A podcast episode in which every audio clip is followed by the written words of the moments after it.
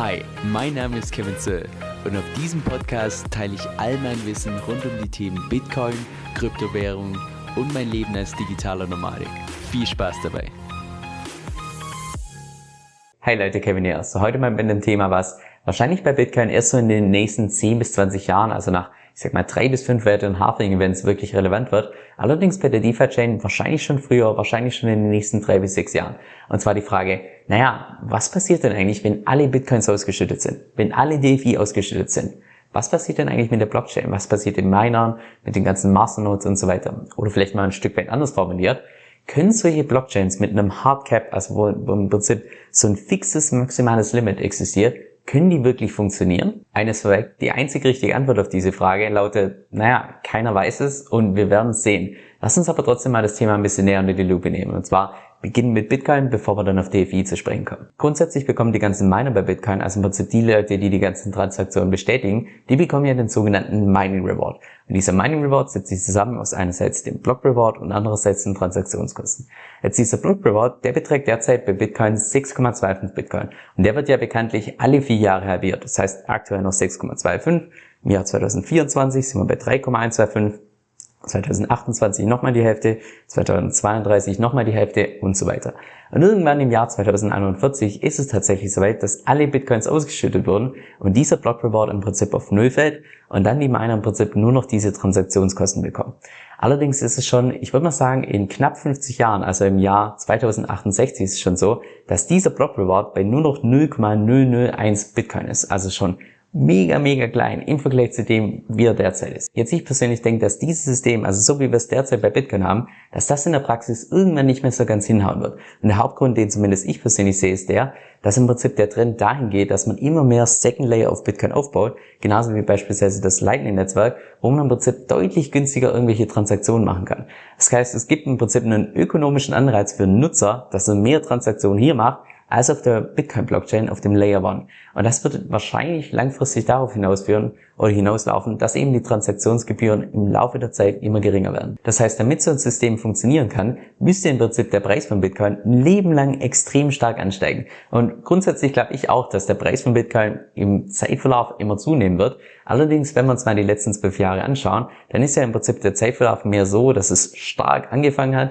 und dann jetzt gerade immer mehr am Abflachen ist. Und ich persönlich glaube auch, dass dieser Trend im Prinzip immer beibehalten wird, dass es im Prinzip immer flacher und flacher ansteigen wird, weil eben irgendwann dieses maximale Potenzial entsprechend ausgeschöpft ist. Und das würde wiederum bedeuten, dass irgendwann mal der Moment kommen könnte, wo im Prinzip die Transaktionskosten so gering sind, der ökonomische Anreiz für einen Miner so gering sind, dass das Mining einfach nicht mehr so, ich sag mal einfach nicht mehr so wirklich rentabel ist, immer weniger das Mining betreiben und dadurch im Prinzip die Sicherheit von Bitcoin gefährdet ist. Okay, bei Bitcoin können wir jetzt argumentieren, ja gut, mal ganz ehrlich, was juckt mich das? Bei Bitcoin, Jahr 2041, da bin ich schon längst tot, das ist gar nicht mein Problem.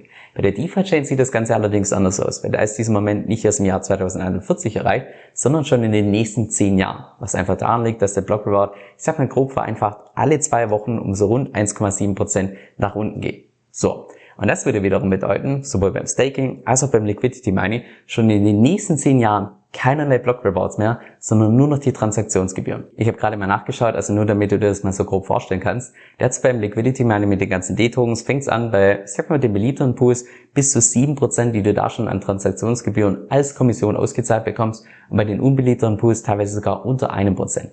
Jetzt, das Problem an der Stelle ist, würde diese Transaktionsgebühren, würden die auf diesem Niveau bleiben, also ich würde mal sagen, relativ gering, dann gibt es eigentlich einen relativ schwachen ökonomischen Anreiz, dass du tatsächlich noch beim Liquidity Mining mitmachst. Und das bedeutet wiederum, naja, weniger Leute betreiben Liquidity Mining, deshalb sinkt natürlich auch das Volumen in den Liquidity Pools. Dadurch geht bei jedem Trade das Slippage nach oben und das könnte wiederum langfristig dazu führen, dass im Prinzip, ich sag mal einfach das Traden mit den ganzen D-Tokens, also dezentrale Aktientokens und so weiter, so ein Stück weit unrentabel wird und diese Use Case Schritt für Schritt verloren gehen könnte, wenn es tatsächlich so wäre. Aber natürlich auch genau gleiches Spiel beim, beim Staking, ähnlich wie bei Bitcoin. Naja, wenn die irgendwann mal die ganzen Staker nur noch die Transaktionsgebühren bekommen, die Transaktionsgebühren allerdings ultra niedrig sind, Ja, dann überlege ich mir dreimal, ob ich tatsächlich Staking machen will. Und das bedeutet wiederum, immer weniger Leute tun tatsächlich die ganzen Transaktionen bestätigen. Und das bedeutet wiederum langfristig, dass das System so ein Stück weit einfach angreifbarer wird. Also im Prinzip genau die gleiche Herausforderung wie auch bei Bitcoin. Und auch bei der DeFi-Chain kann ich mir persönlich nicht wirklich vorstellen, dass es ohne irgendwelche Anpassungen tatsächlich so funktionieren kann. Jetzt, ich sag mal, die Beauty von irgendwelchen Blockchains ist ja, dass wir da nicht von einem Stein reden, sondern tatsächlich was, was man in der Theorie jederzeit anpassen kann. Und ich persönlich ich würde schon fast sagen, bin mir relativ sicher, dass es wahrscheinlich irgendwann mal in der Zukunft auf eine von diesen zwei Lösungen hinauslaufen wird, sowohl bei Bitcoin als auch bei der DeFi-Chain. Auch wenn wahrscheinlich das dem einen oder anderen Bitcoin-Maxi ein bisschen sauer aufstoßen wird. Option 1, dass man im Prinzip dieses Hardcap sowohl bei Bitcoin als auch bei DeFi auslöst und eine fixe Inflationsrate einführt. Und es muss doch gar nicht diese 2% sein, die die EZB immer anstrebt, sondern vielleicht reichen auch schon 0,05% aus, um eben die Sicherheit und Funktionalität von diesen Blockchains entsprechend zu erhalten. Und das würde auch meiner Meinung nach gleichzeitig so ein Stück weit dieses, ich nenne es mal Deflationsproblem von Bitcoin lösen, sofern man Bitcoin tatsächlich irgendwann in der Zukunft als so eine Art Weltwährung einsetzen will. Weil mal ganz ehrlich, wer gibt schon gerne was aus, wo man weiß, dass es im Zeitverlauf immer mehr wert wird.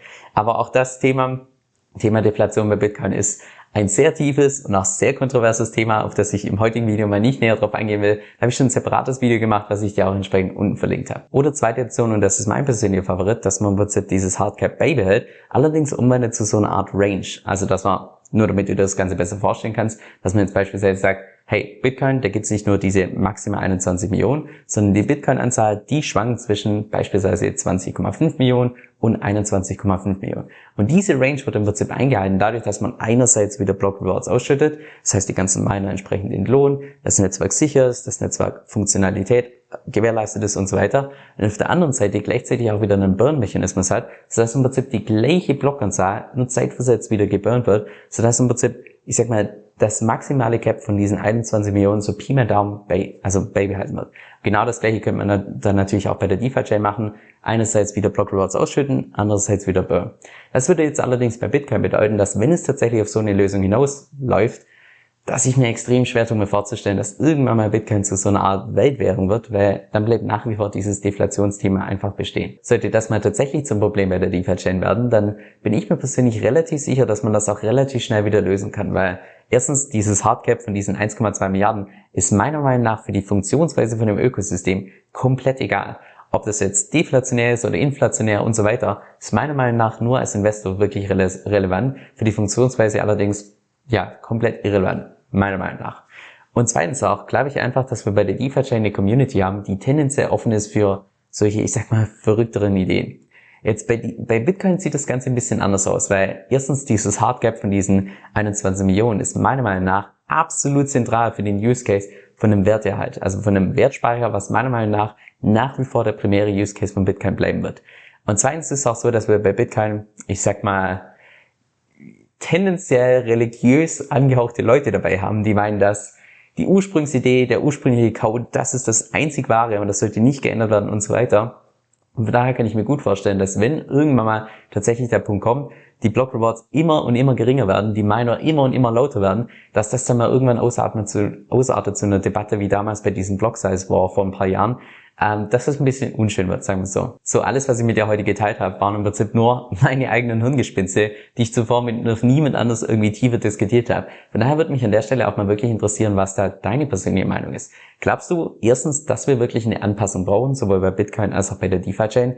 Und zweitens, falls ja, wie sieht dann so eine Anpassung aus? Glaubst du, es wird wirklich darauf hinauslaufen, dass wir dieses Hardcap auflösen, Inflationsrate einführen und so weiter? Glaubst du, es wird auf so eine Art Kombi mit einerseits wieder Inflation, andererseits wieder das Ganze ausgleichen durch Burn-Mechanismus. Was glaubst du, auf was es hinauslaufen wird? Das würde mich wirklich interessieren. Und wie immer natürlich unten in die Kommentare, falls du es wieder hilfreich findest, lass gerne ein Like da. Wenn du noch mehr von mir sehen möchtest, unten auf Abonnieren klicken.